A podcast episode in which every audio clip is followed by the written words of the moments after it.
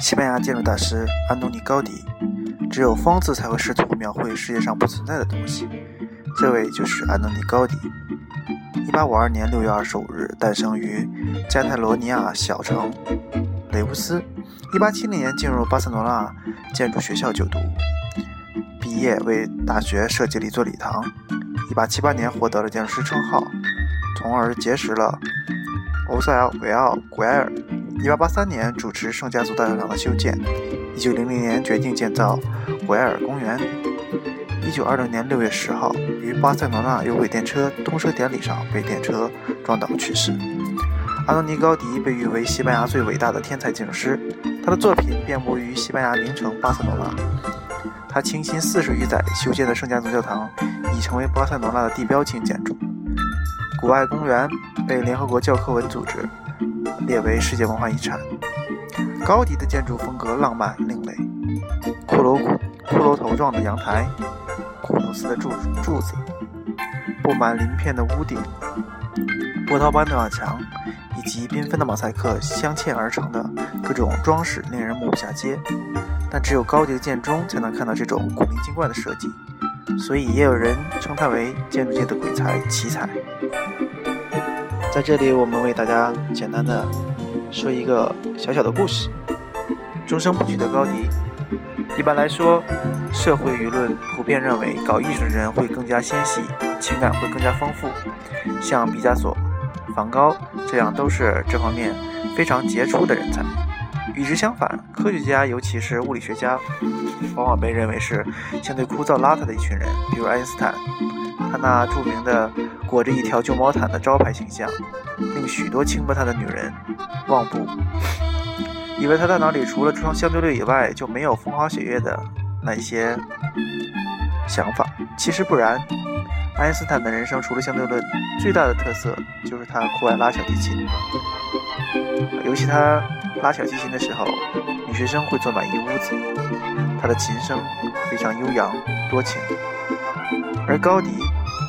整个巴塞罗那乃至西班牙的建筑天才大师，那一那样一个把硬邦邦的建筑线条变成魔术般化解成绕指柔肠的男子，那样一个笃信幻想和童心的感性的人，却在毕生里没有显示出对异性的渴望，只是冷冰冰地总结过一句：为了避免陷于失望，不应受幻觉的诱惑。这可能也许就是他为什么终生不娶的原因吧。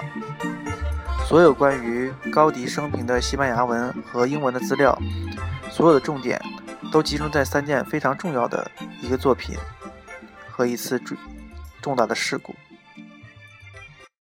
第一个作品就是古埃尔公园，第二个是米拉公寓，第三个是圣家族大教堂，而丝毫没有文字泄露他的。情人、妻子，还有那些转瞬即逝的罗曼史，这根本就不像一个搞艺术的所拥有的。在高迪的眼中，一切灵感来自于自然、幻想。海浪的弧度、海螺的纹路、蜂巢的格致、神话的人物，都是他酷爱的表达思路的思想。他痛恨那些硬邦邦的直线，而乐于用柔和的曲线。和五彩的颜色表达一切，甚至每一个烟囱的造型，每一块砖的摆法，他都有非常有兴趣的玩味半天。因此，他的承包的工程都成了鸿篇巨制。古埃尔公园整整耗费了十四年，而圣家族教堂直到现在还没有停工。再建六十五年，方可竣工。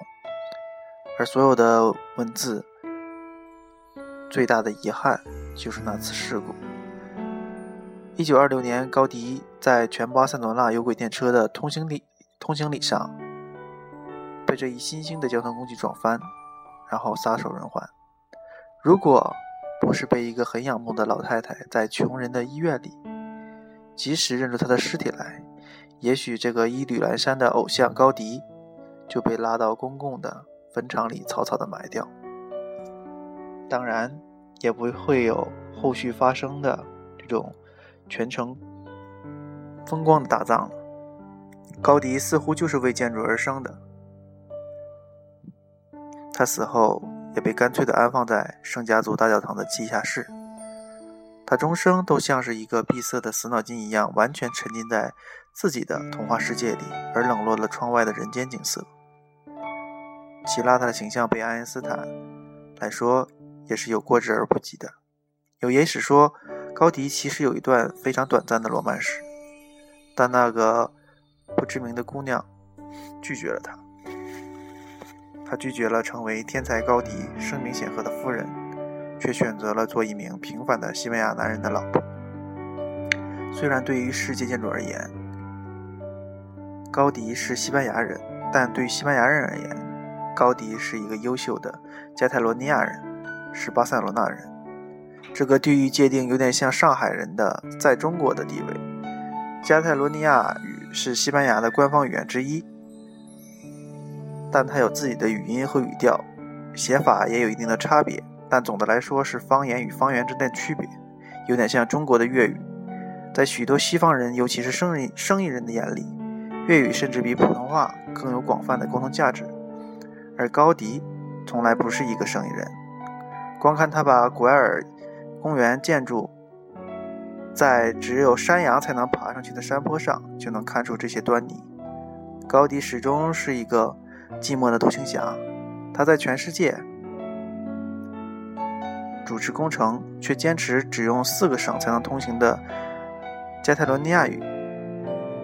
为了工作，他甚至要带上两个翻译，其余的时间他根本就没有留给自己任何的时间，始终是一个非常缄默隐忍的工作狂。